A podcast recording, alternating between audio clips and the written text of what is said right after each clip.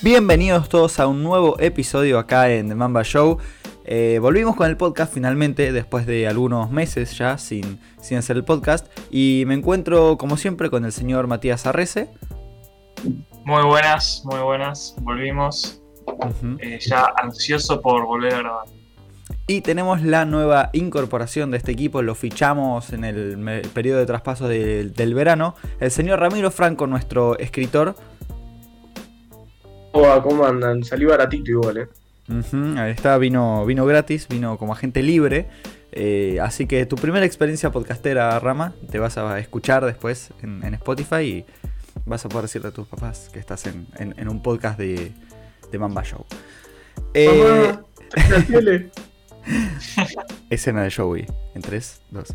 Bueno, cuestión. Para hoy tenemos que hablar de la conferencia oeste en la NBA. Ayer tuvimos acción de la liga, que si quieren podemos ir a repasar eso primero antes de meternos de lleno a nuestro topic.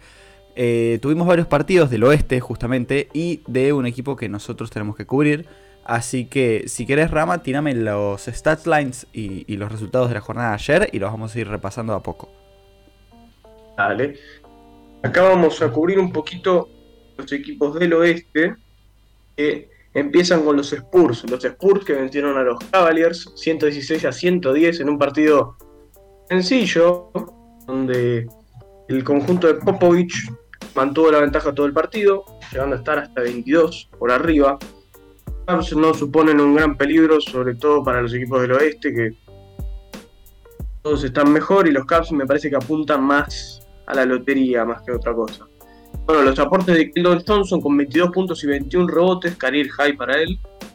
De John Murray con 22 y de Mar de Rosen con 20 puntos y 7 asistencias, que es lo que viene promediando en la temporada. La verdad que se convirtió como en un escolta base en este nuevo Spurs que ahora también tira de 3 de Rosen.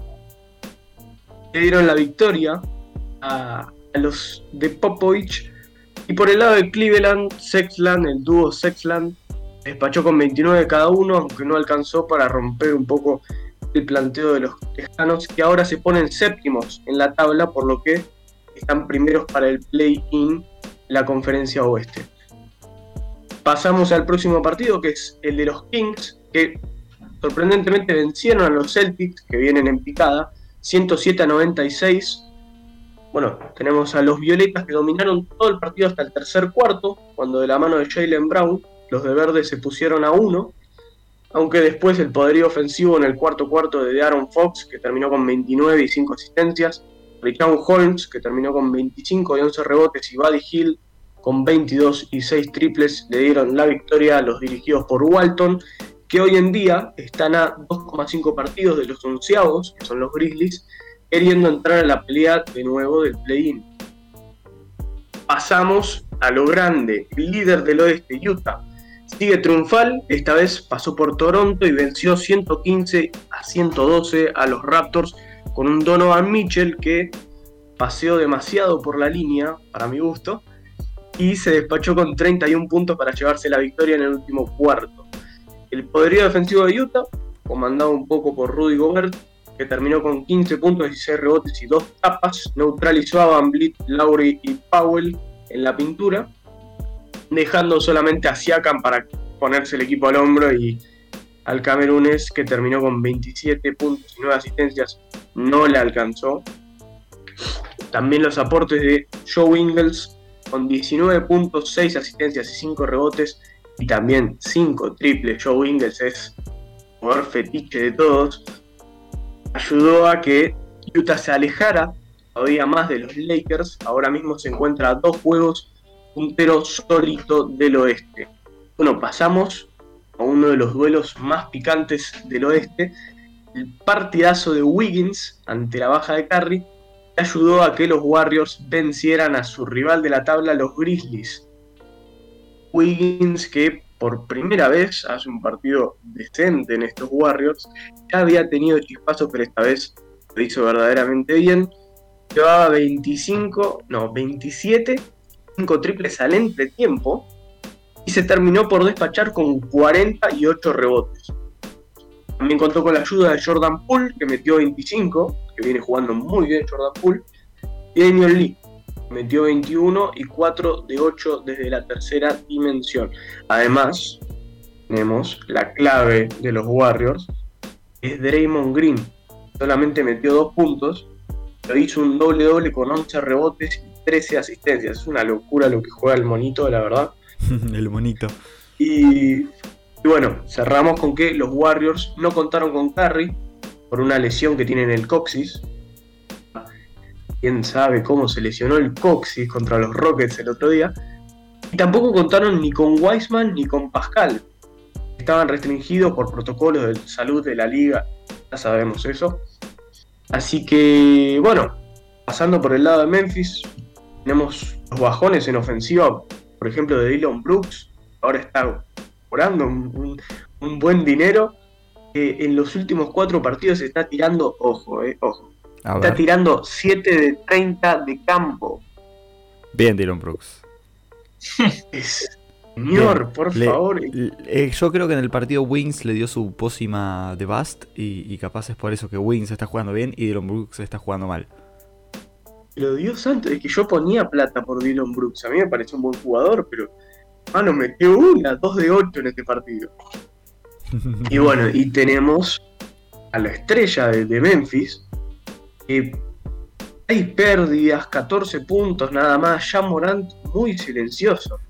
A Memphis terminó con 20 entregas. Ahora lo que se dice entregas, no sé por qué. terminó con 20 pérdidas el partido que contra los Warriors mermados por las lesiones y esto del protocolo, la verdad que podrían haber hecho un poco más.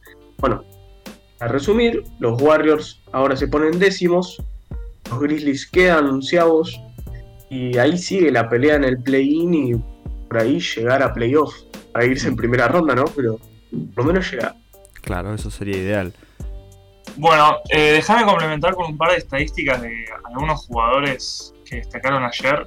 Mencionaste a Jordan Poole. Jordan Poole en los últimos seis partidos está promediando 20 puntos con un 56% de tiros de campo y un 46% en triples. Una locura. Después, Andrew Wiggins cada vez eh, está jugando mejor, metió 40 puntos. Como ya mencionaste, es el primer partido de 40 puntos desde 2019, noviembre 8 de 2019. Hace un montón de tiempo. También mencionaste a Joe Ingles, que tengo una data muy falopa, pero bueno, necesito tirar. El true shooting, el porcentaje de tiro verdadero, traducción en español, voy a decir eh, de algunos jugadores. El, de, el, mejor porcentaje de true shooting de, eh, de, LeBron en una temporada fue de 64, de Durant de 65, de Jordan 61, de Curry, que es el más alto, 67. Joe Ingles, ¿cuánto tiene esta temporada? 73.2. el más alto de toda la historia. Uf. Una locura. Uf el jugador fetiche. El jugador fetiche. de verdad. Corner Jingles. tenía de Keldon Johnson, que bueno, los Spurs son un equipo que nunca se habla y siempre están ahí. Eh, ya el año pasado no entraron a playoff. Y íbamos a pensar de verdad que otra temporada más iba a quedarse sin playoff Popovich. Lo dudo mucho. Keldon Johnson terminó con 21 rebotes, como dijiste, 11 ofensivos. Es el primer partido en, la en, en los Spurs con un jugador de 20 puntos, 20 rebotes desde, eh, bueno, el famoso Tim Duncan en 2013. Y eh, recalcar que solamente tiene 21 años, pero no, justo 21 rebotes, 21 años. Hmm. Eso quería contar. Bueno, muy bien. Eh, y bueno, finalizamos entonces con los Knights que ganaron en overtime, 131-127. No me importa ninguna estadística de nadie más que de Campazo. No me importa que, que Jokic haya tenido un casi triple doble con 34, 9 y 15. No me importa nada. Vamos a hablar de Facu que jugó 33 minutos. Eh, tiene un más menos de 10. Eh, muy importante eso porque fue el, el artífice de este comeback eh, para en el último cuarto. Dos puntitos nada más. Pero, pero, pero una tapa, un robo, 8 asistencias, 4 rebotes para Campazo. Eh, muy bien Facu en el partido, la verdad. Eh, impactando como tiene que impactar en Denver. Y después tenemos al otro equipo del que vamos a hablar un poquito hoy, que es Phoenix Suns, 113-101 a los Timberwolves que están cada vez en picado más y más. Chris Paul con 20 puntos, 9 asistencias, de un Booker 16.7 rebotes. Y terminamos con los Blazers, que le ganaron 125-119 a los Mavericks. Esa pelea por esos puestitos entre el séptimo y el quinto está muy picante. Eh, CJ McCollum volvió, volvió y jugó muy bien, 32 puntos. Y por el lado de Dallas, eh, Luca con su casi triple doble de todos los días, 38, 9 y 9. Eh, bien, esto fue entonces la actualidad NBA de, ayer, digamos, viernes. Hoy sábado tenemos algunos partidos, ¿no? Tenemos, yo les digo, tenemos a los Lakers que juegan ahora en unas horas. A la noche juegan los Kings. Otra vez el back-to-back de Warriors Grizzlies. Vuelven a jugar los Spurs y los Clippers. Em, bien la NBA. Bueno, quiero ir ahora al, al tema que nos interesa en este momento específico, que es ¿Qué anda pasando con los Utah Jazz y con Phoenix Suns? ¿Pueden ser equipos contendientes en los playoffs al anillo? ¿Pueden ser amenazas a los Lakers y a los Clippers? ¿Qué opinan ustedes, mis expertos? Eh, le dejo arrancar la rama. Upa. Uy, yo te iba a ceder la palabra, Deni. Upa, upa. Nadie quiere agarrar el timón acá. Bueno, arranco yo, arranco yo. Eh, a ver, desde el lado de Phoenix Suns, Va, mi opinión es la misma para los dos. Creo que no, creo que no. Si hay alguien que tiene un poquito más de posibilidades es Utah Jazz al estar primero, pero la temporada regular es una cosa y después cuando te tengas que enfrentar a Kawhi en playoffs va a ser otra. Cuando te tengas que enfrentar al pelado LeBron y a Uniceja Davis va a ser otra cosa. Em, dudo mucho, bueno, ya demostraron en una serie como playoff, eh, de playoffs contra Oklahoma hace años con Donovan Mitchell joven que tienen para pelear, pero creo que van a llegar hasta que se enfrenten a uno de los dos ángeles. Hmm. Ambos casos, ¿eh? Phoenix Suns también tiene el potencial para ganar a cualquiera.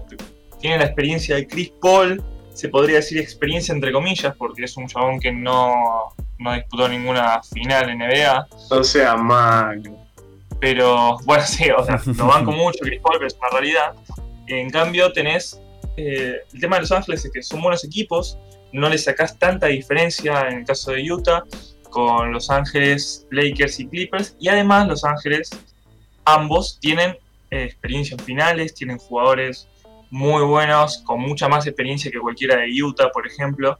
Entonces, eh, no creo que por más que pierdan, estando primeros y pierdan en una semifinal de conferencia contra alguno de Los Ángeles o en final de conferencia, no creo que se tenga que eh, caracterizar como un fracaso, porque es su primera temporada a un nivel muy alto y más que verlo como un fracaso tendrían que verlo como, bueno, ya sabemos contra quién nos vamos a enfrentar realmente en playoff y pulir esas cosas que necesitan para poder llegar a una final de NBA. Hmm. Eso es lo que creo yo. Y por mi lado, mi opinión no varía mucho. Es, está visto que, bueno, Utah es un equipo mucho más sólido, a, Gobert yo lo veo peleándose contra Anthony Davis, peleando contra Ibaka en su defecto, pero a Phoenix sí que lo veo muy, muy flojo. Phoenix con un DeAndre Ayton que todavía no se sentó cabeza, con un Devin Booker que por momentos se lo ve dubitativo en el tiro, o sea, ahora con la adición de Chris Paul, me parece que Devin Booker está dando cuenta de que para ser un líder no solamente hay que meter puntos, y como que está relegando cosas de su juego que todavía no, no, creo que las termine de plasmar en, en playoffs, creo que se va a titulinar más todavía. Entonces, y no sé, Michael Bridges, tiene un equipo muy, eh, Jay Crowder, un equipo muy soluble en cuanto a posiciones, pero no, no lo veo como un verdadero candidato. Como, como bien dijo Mati, si te agarra Kawhi, no, Michael Bridges, eh, Kevin Booker, no sé, de Andreito, cualquiera no lo va a poder parar. Entonces, no me parecen candidatos ni siquiera a finales de conferencia. Además de que, por ejemplo, Utah eh, los últimos 10 partidos va 5-5. No, no está jugando un buen nivel. Ahora, hoy en día, no es lo mismo que hace un mes Utah.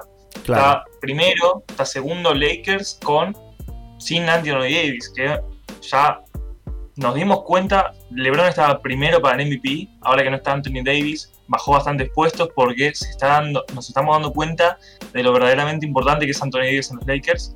Y me siento como Viñolo hablando de boca con, bueno, yo con Lakers, pero bueno, es otra cosa a destacar. Eh, están primeros, pero por distintas cosas de otros equipos. Bueno, tercero está Phoenix Suns, igualmente muy bien, muy meritorio. Eh, Chris Paul otro año más cerrando la boca a todos, que ya está grande, que no puede hacer, bueno, está ahí, está haciendo evolucionar mucho más a Falopita Ayton, así que es algo muy bueno.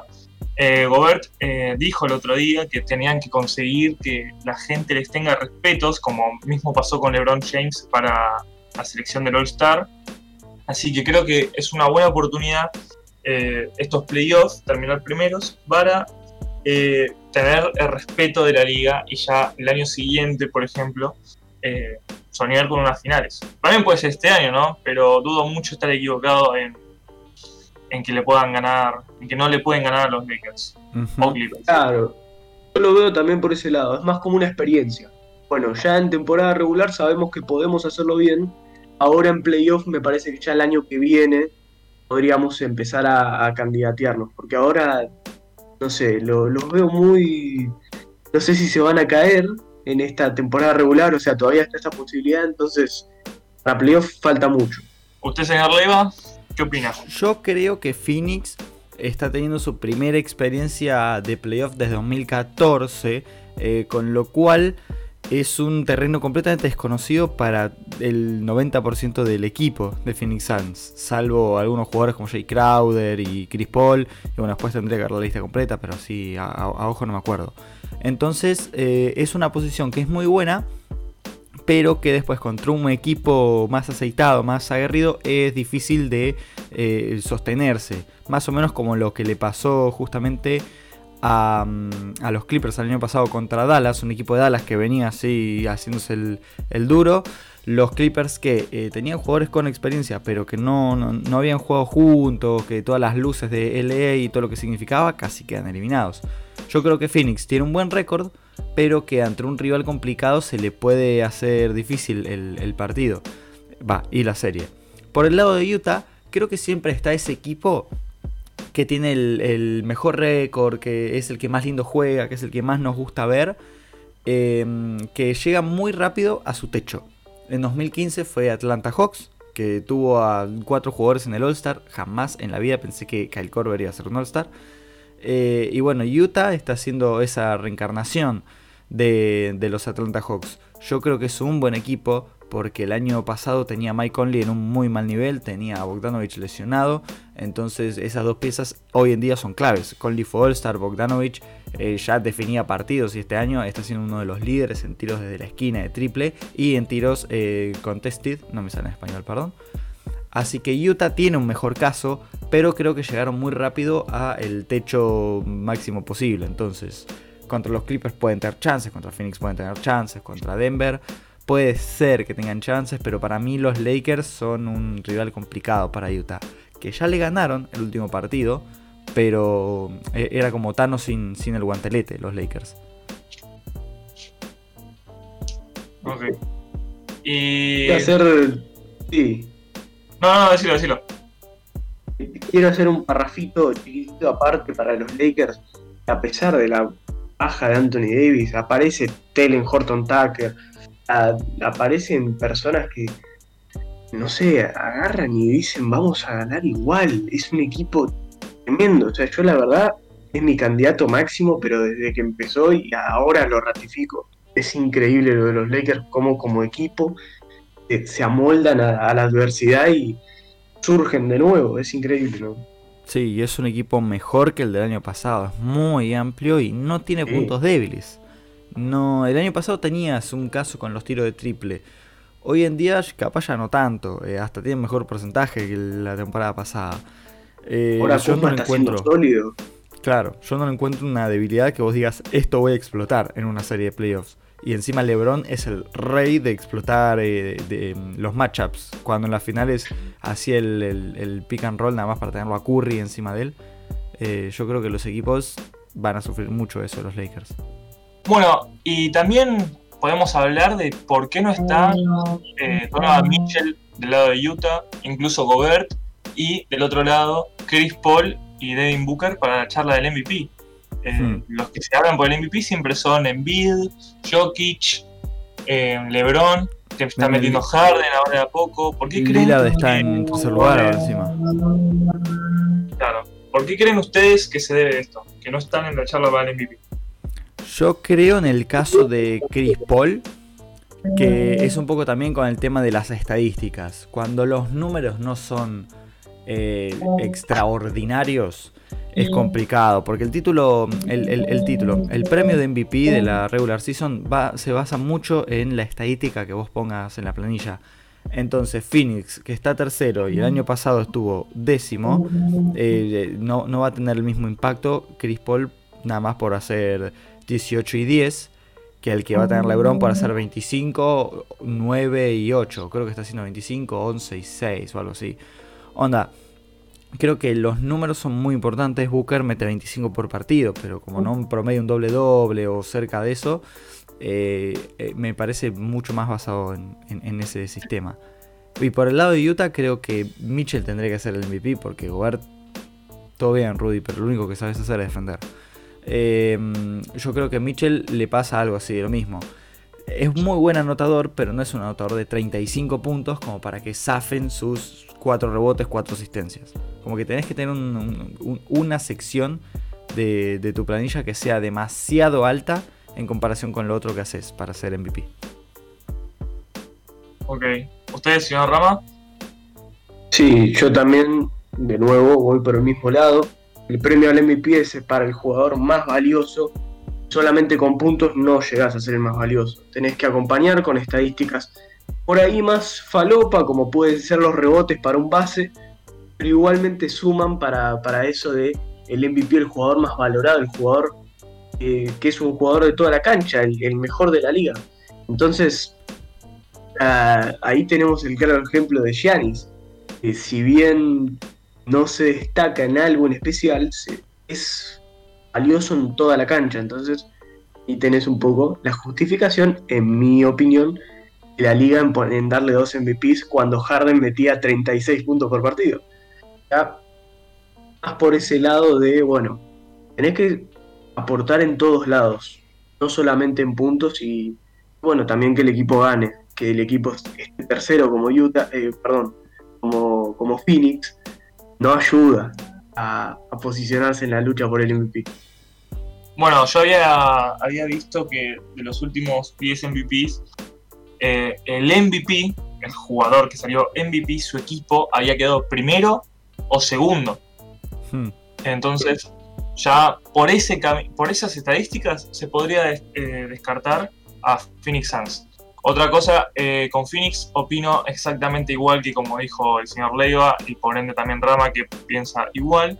Em, incluso en puntos bajó las estadísticas, los puntos que creo yo que es lo más llamativo de las tres principales, que serían los puntos, rebotes, asistencias, creo que los puntos es la que más llama la atención a la hora de un MVP. Esto lo bajó, la temporada pasada terminó en 17, casi 18, esta temporada está en 16. Y después por el lado de Utah, em, a ver, hay tres factores clave yo que para que el, bueno, estamos todos de acuerdo en que Mitchell es la figura del equipo más que Obert, ¿no? Sí, sí, sin duda. Bueno, tres factores claves por los que, en mi opinión, Donovan Mitchell no es MVP. Primero, eh, cuatro, si cuento la que ya dijo Leiva, que es solamente hace puntos. Bueno, vamos al primero de los tres las estadísticas son las mismas que la temporada pasada. La temporada pasada no se estuvo hablando ni siquiera de él como MVP. Eh, eh, los, puntos son casi los mismos. Eh, los rebotes lo mismo. Los rebotes incluso la temporada pasada 4.4, esta temporada 4.5. Los puntos 24, ahora 25. los porcentajes de tiro 44, ahora empeoró. Los porcentajes de triple subió un 1% de tiro libre bajó un 3%. Entonces son estadísticas eh, iguales que las que tenían el año pasado. Entonces no, veo una mejoría como para estar compitiendo con estadísticas tales como LeBron, como Embiid, Jokic, Giannis, que ahora está volviendo a jugar un nivelazo, Harden, haciendo números estratosféricos al lado de Durant y al lado de Kyrie Irving. Entonces, con eso lo dudo. Después, si tienen los mismos números, ¿por qué están primeros? Creo yo que es muy importante, es que están primeros por ser un muy buen equipo colectivo, con Joey Ingles incluso, que el porcentaje de Entonces, eh, son, son estadísticas que hacen que Mitchell sea un poco más tapado de lo que de lo que podría llegar a ser. Y la tercera es que si bien Mitchell es la figura del equipo, se podría decir, entre comillas, se caiga a pedazos cuando no está Gobert. Cuando no está Gobert, baja en todas sus estadísticas y en todos sus porcentajes. Baja de un, eh, buscar, de un 42% de tiros a un 38%, baja de un 83% de tiros libres a un 79%, pasa de un casi 38% de triples a un 32%. Entonces, eh, también que es un caso que le está pasando a LeBron parecido, que está bajando en, en la carrera por el MVP debido a que no está Davis y se nota más lo importante que es Davis para el equipo. También cuando no juega Mitchell, se nota lo importante que es Gobert para Utah. Entonces, esos son los tres factores por los que creo yo que Donovan Mitchell no, no está para el MVP. Hmm. Bueno, yo comparto bastante, sobre todo con la parte colectiva. Sí, yo también quería ir por ese lado, con lo que planteas de que Mitchell baja todas sus estadísticas y no está Gobert. Podría decir que Gobert es más valioso que Mitchell en cancha, porque Mitchell sin Gobert puede llegar a estar primero en Utah. Si en vez de darle a Gobert le das a Andre Ayton. ¿Sería primero? De ahí a plantearse de que si Mitchell puede llegar a ser el, el jugador más valioso de la liga, todavía no es el jugador más valioso de su equipo. Porque Gobert sin Mitchell sigue igual. Yo creo que Gobert sin Mitchell te sigue. Eh, seguiría, no sé si igual, pero mantendría bastante nivel. Y sí, Mitchell sin se alimentaría de otro jugador. Claro. Utah no tiene como reemplazarlo, Gobert. Sí, exactamente. Además, Gobert, creo yo que es el, no sé si es la figura, pero sí es el ancla del equipo. Es un jugador que en ataque capaz no destaca mucho, pero junta marca, es un pivot de 2.16 creo, eh, por más que se lo haya cogido de Lía, es muy importante en la NBA. Eh, defensivamente es muy bueno, anula muchos, eh, a Julius Randle lo anuló, si bien contra Embiid y contra Jokic, que son hoy por hoy los mejores dos pivots de la NBA, los mejores partidos de ellos dos fueron contra Gobert, contra los demás, como Anthony de, como Carl Anthony Towns, perdón, Carl Anthony Towns va 12% de tiros contra Gobert. Julius Randle un 29, cuando lo defiende a Jamal Murray un base, que decís, bueno, un base le tendría que sacar a pasear un poste, bueno, Jamal Murray terminó en un 30% de tiros, entonces es un jugador que capaz pasa por desapercibido, pero es demasiado importante para Utah y demasiado importante para Donovan Mitchell. Sí, sí, sí, en eso estoy de acuerdo y creo que se ve en la cancha porque Mitchell puede ayudarse a él mismo con las cortinas de Gobert, con ese juego de pick and roll, eh, saliendo de cortina al tercero para ir a tirar a la esquina. Eh, Gobert encima mide 7-1, es altísimo. Entonces a Mitchell lo ayuda mucho tener la presencia de, de Gobert en la cancha pero Gobert sin Donovan Mitchell creo que al no ser un jugador que tome recursos por él mismo, eh, ofensivos, no le puedes dar la pelota al poste y decir, bueno, juega. Siento que a Gobert es un buen jugador de pick and roll como lo es eh, Mike Conley o Joe Ingles, incluso Bogdanovich juega bien en el pick and roll, le pueden seguir dando esos puntitos eh, adentro de la zona pintada, sobre todo cuando Utah es un equipo tan, tan, tan bueno en triples, que los equipos no quieren rotar adentro por miedo que le metan un triple desde la esquina moviendo la pelota. Entonces Gobert siempre está solito. Creo que eso es lo más importante para destacar de Utah.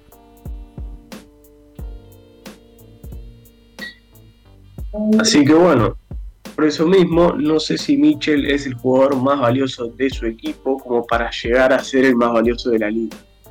Yo creo que del equipo sí. De la liga, la verdad que no, porque necesitas un montón de, números ofensivos si no es que vas a llenar eh, la estadística de, todos lados. Onda Doncic podría meter 20 puntos en vez de 29, pero haciendo triple dobles es mucho más lindo estadísticamente que, los puntos de Mitchell, sobre todo cuando está jugando igual que la temporada pasada. Eh, y bueno, por el lado de Chris Paul, yo creo que eh, Devin Booker debería tener la, ventaja ahí entre ellos dos. Pero también Booker no mete 35 como Bradley Bill, como para que digamos, bueno, 6 asistencias por partido y 36 puntos. Es claramente el MVP porque la rompe toda. Necesitas algo así muy espectacular. eh, que Devin Booker no tiene. ganar. Y ganar porque Bill lo hizo, pero no ganaba. Claro, Bill está, eh, ¿qué está? Sexto ahora Washington. No, Washington está, eh, No. está 12, Washington, está 12 Washington. Mirá, me quedé, hace dos semanas me quedé atrás con, con el este. Bueno, en ese caso entonces creo que llegamos a nuestro final del episodio de hoy. La semana que viene vamos a estar de vuelta hablando del oeste. Vamos a ver qué nos deja la semana NBA. Vamos a ver si hacemos un resumen, si hablamos de algún equipo específico, eh, si hablamos de alguna decepción como Minnesota. Eh, no, no sé, veremos qué, qué nos retrae la semana de básquet. Eh, y bueno, a ustedes dos nos estaremos viendo la semana que viene. Mati, tenemos que hacer un episodio de YouTube. Así que eso, compartan el podcast en Spotify, vayan a vernos a YouTube, vayan a seguirnos en Twitter y en Instagram, y en Twitch también. Y no sé si tenemos alguna red social más porque tenemos tantas que me perdí. Bueno, después, ¿ganará Houston en esta semana? Lo veremos en la siguiente. Viene a perder 19 seguidos Houston. Vamos a ver qué partido ganan los Rockets. Eh, bueno, señores, ha sido un placer. Y, y bueno, nos vemos la próxima. Nos vemos.